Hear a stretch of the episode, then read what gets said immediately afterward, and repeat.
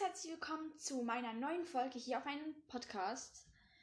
Heute lese ich von dem Buch Tintenherz vor.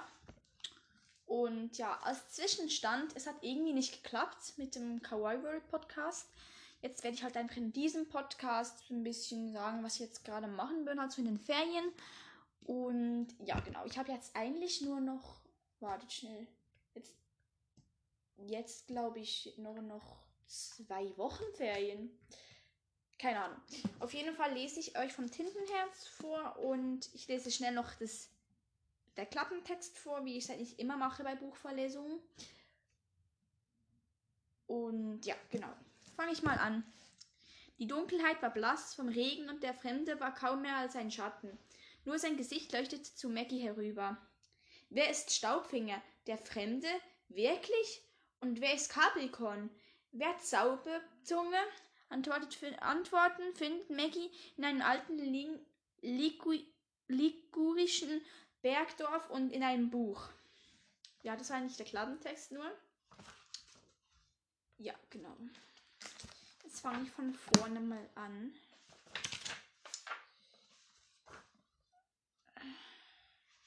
Ja, also. Ein Fremder in der Nacht. Der Mond schimmerte im Auge des Schaukelpferdes und auch im Auge der Maus, wenn Tolly sie unter dem Kissen hervorholte, um sie anzuschauen. Gio tickete und in der Stille meinte er, kleine nackte Füße über den Boden laufen zu hören. Denn Kichern und Wispern und ein Geräusch, als würde die Seiten eines großen Buches umgeblättert. Es fiel Regen in jeder Nacht. Ein feiner, wispernder Regen. Noch viele Jahre später musste Maggie bloß, bloß die Augen schließen und schon hörte sie ihn. Wie winzige Finger, die gegen die Scheibe klopften. Irgendwo in der Dunkelheit bellte ein Hund und Maggie konnte nicht schlafen, so oft sie sich aufs von Seite zu Seite drehte. Unter ihrem Kissen lag das Buch, in dem sie gelesen hatte. Es drückte den Einband gegen ihr Ohr, als wollte es sie wieder zwischen seine bedruckten Seiten locken. Oh, das ist bestimmt sehr bequem, so ein eckiges, hartes Ding unterm Kopf, hatte ihr Vater gesagt, als er zum ersten Mal ein Buch unter ihrem Kissen entdeckte. Gib zu, es flüstert dir nachts eine Geschichte ins Ohr. Manchmal, hatte Mackie geantwortet, aber es funktioniert nur bei Kindern. Dafür hatte Mo sie in die Nase gezwickt. Mo, Mackie hat ihren Vater noch nie anders genannt. In jeder Nacht, mit der so vieles begann und so vieles sich für alle Zeiten änderte, lag einst vor Mackies Lieblingsbüchern unter ihrem Kissen, und als der Regen sie nicht schlief, schlafen ließ, setzte sie sich ab, auf, rieb sich die Müdigkeit aus den Augen und zog das Buch unter dem Kissen hervor. Die Seiten raschelten verheißungsvoll, als sie es aufschlug. Maggie fand, dass dieses erste Flüstern bei jedem Buch etwas anders klang. Je nachdem, ob sie schon wusste, was er was es ihr erzählen würde oder nicht. Aber jetzt musste erst einmal Licht her. In der Schublade ihres Nachttisches hatte sie eine Schachtel Streichhölzer versteckt. Mo hatte ihr verboten, nachts Kerzen anzuzünden. Er mochte kein Feuer. Feuer frisst Bücher, sagte er immer. Aber schließlich war sie zwölf Jahre alt und konnte auf ein paar Kerzenflammen aufpassen. Maggie liebte es, bei Kerzenlicht zu lesen. Drei Windlichter und drei Leuchter hat sie auf dem Fensterbrett stehen. Sie hielt das brennende Streichholz gerade an einen schwarzen Docht, als sie draußen die Schritte hörte. Erschrocken pustete sie das Streichholz aus. Wie genau sie sich viele Jahre später noch daran erinnerte. Kniete sich vor das regennasses Fenster und blickte hinaus. Und das sah sie ihn. Die Dunkelheit war blass von Regen, der Fremde war kaum mehr als ein Schatten. Nur sein Gesicht leuchtete zu Maggie herüber. Das Haar klebte ihm auf, auf der nassen Stirn. Der Regen triefte ihn herab, aber er, beachtete ihn, er beachtete ihn nicht. Regellos stand er da, die Arme und die Brust geschlungen, als wollte er sich wenigstens auf diese Weise etwas wärmen. So starrte er zu ihrem Hause rüber. Ich muss Mo wecken, dachte Maggie. Aber sie blieb sitzen mit klopfenden Herzen und starrte weiter hinaus in die Nacht, als hätte der Fremde sie angesteckt mit seiner Re Reglosigkeit. Plötzlich drehte er den Kopf und Maggie schien es, als blickte er ihr direkt in die Augen. Sie rutschte so hastig aus dem Bett, dass ihr aufgeschlagene Buch zu Boden fiel. Barfuß lief sie los hinaus auf den dunklen Flur. In dem alten Haus war es kühl, obwohl es schon Ende Mai war. In Moos Zimmer brannte noch Licht. Er war oft bis tief in die Nacht wach und las. Die Bücherleidenschaft hatte Maggie von ihr, ihm geerbt. Wenn sie sich nach, nach einem schlimmen Traum zu ihm flüchtete, ließ sie nichts Besseres einschlafen als Mo ruhiger, ruhiger Atem neben sich und das Umblättern der Seiten. Nichts verscheuchte böse Träume schneller als das Rascheln von bedrucktem Papier. Aber die Gestalt von dem Haus war kein Traum. Das Buch, in dem Mo in dieser Nacht las, hatte einen Einband aus blassblauem Leinen.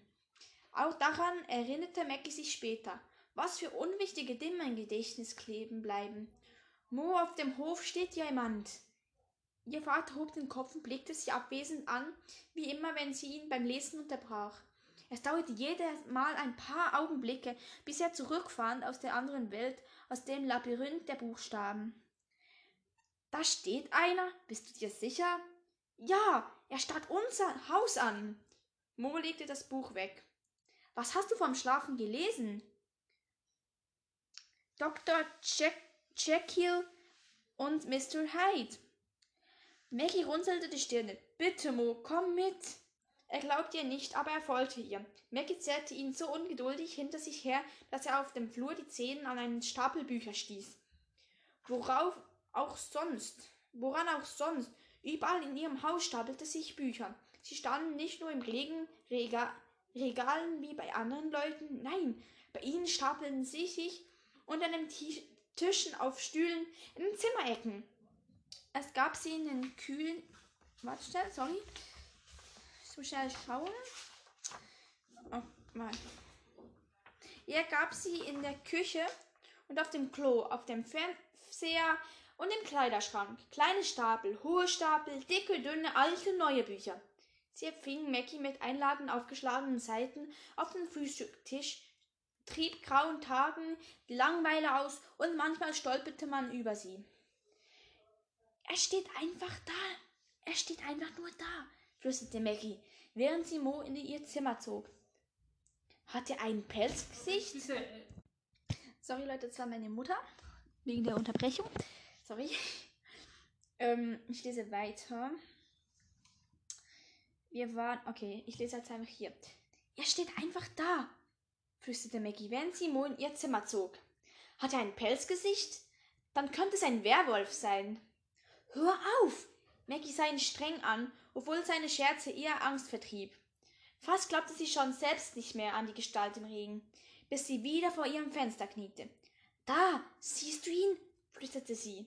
Mo blickte hinaus, durch, durch die immer noch rinnenden Regentropfen und sagte nichts. Hast du nicht geschworen, zu uns kommen nie ein Einbrecher, weil es nichts zu stehlen gibt, flüsterte Maggie. Das ist kein Einbrecher, antwortete Mo, aber sein Gesicht war so ernst, als er vom Fenster zurücktrat, dass Mackies Herz nur noch schnell klopft, nur noch schneller klopfte. Geh ins Bett, Mackie, sagte er. Bes der Besuch ist für mich. Und dann war er auch schon aus dem Zimmer, bevor Mackie ihn fragen konnte, was das um alles in der Welt für einen Besuch sein sollte, der mitten in der Nacht erschien. Beunruhigt lief sie ihm nach. Auf dem Flur hörte sie, wie er die Kette vor der Haustüre löste, und als sie in die Eingangsdiele kam, sah sie ihr Vater in der offenen Tür stehen. Ja, bis hierhin lese ich jetzt mal. Ähm, ja, genau, es kommt sicher noch ein zweiter Teil. Wegen Dusty, ich finde das Buch Dusty gerade nicht. Ähm, wenn ich es finde, werde ich ähm, euch gerne nochmals ein bisschen raus vorlesen. Aber Darum habe ich jetzt auch Tintenherz genommen, aber ich lese sicher auch euch noch vom Tinten, Tintenherz vor. Aber ja, genau, das war jetzt ein Teil von wieder meiner Buchvorlesung.